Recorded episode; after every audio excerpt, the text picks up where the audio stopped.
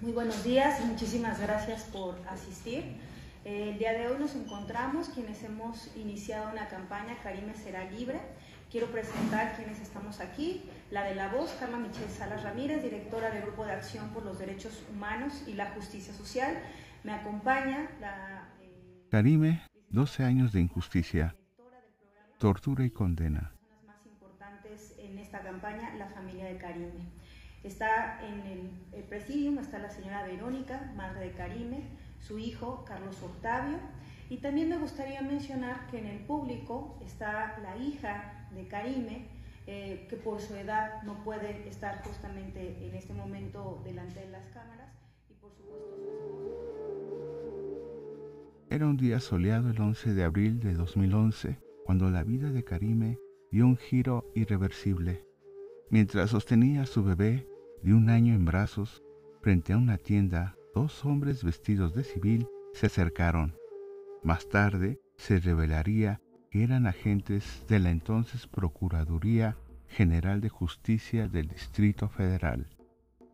Sin identificación visible ni explicación alguna, le arrebataron a su pequeña hija y la obligaron a subir a un vehículo.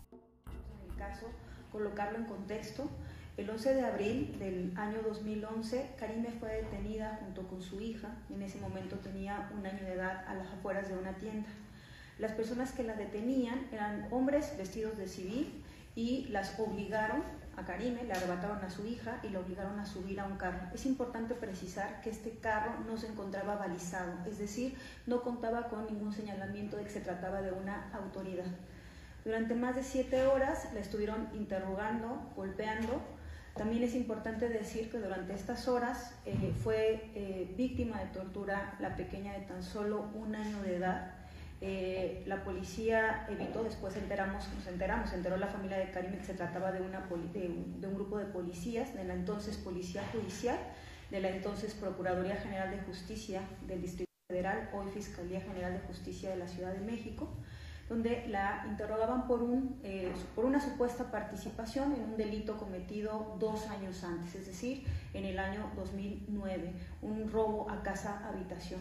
Durante estas horas eh, le estuvieron llevando a diferentes lugares, no le permitieron estar cerca. Tortura y condena. A su hija la estuvieron eh, maltratando, insisto, tenía un año de edad. básicamente consistió en que Posteriormente la condujeron a una casa donde sufrieron torturas físicas. Un agente llegó a fingir una llamada al sistema de desarrollo integral de la familia, insinuando que entregarían a la bebé para su posterior adopción.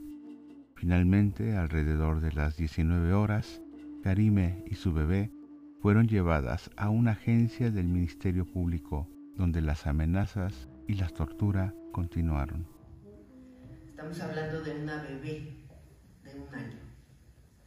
Una detención arbitraria, por supuesto, por lo que conlleva la tortura y por todo lo que sucedió ese día, pero además no hay fundamento alguno.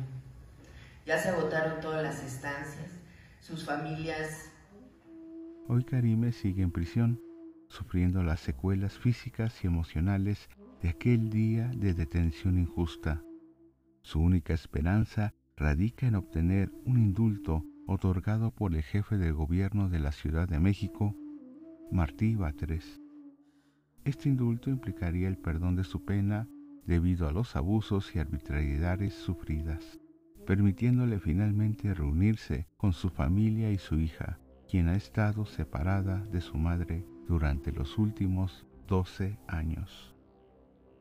La historia de Karime es un recordatorio doloroso de la importancia de luchar incansablemente por la justicia y la necesidad de un sistema legal que garantice el respeto a los derechos humanos de todas y todos nosotros.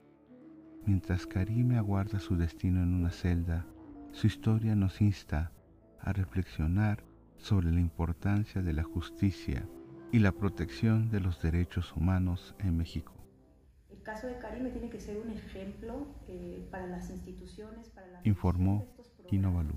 Que entiendan y atiendan las causas estructurales eh, de exclusión que viven las mujeres privadas de su libertad. no basta con ponerles un abogado o un abogado competente, es también revisar justamente cuáles son sus condiciones, particularmente su situación económica que impide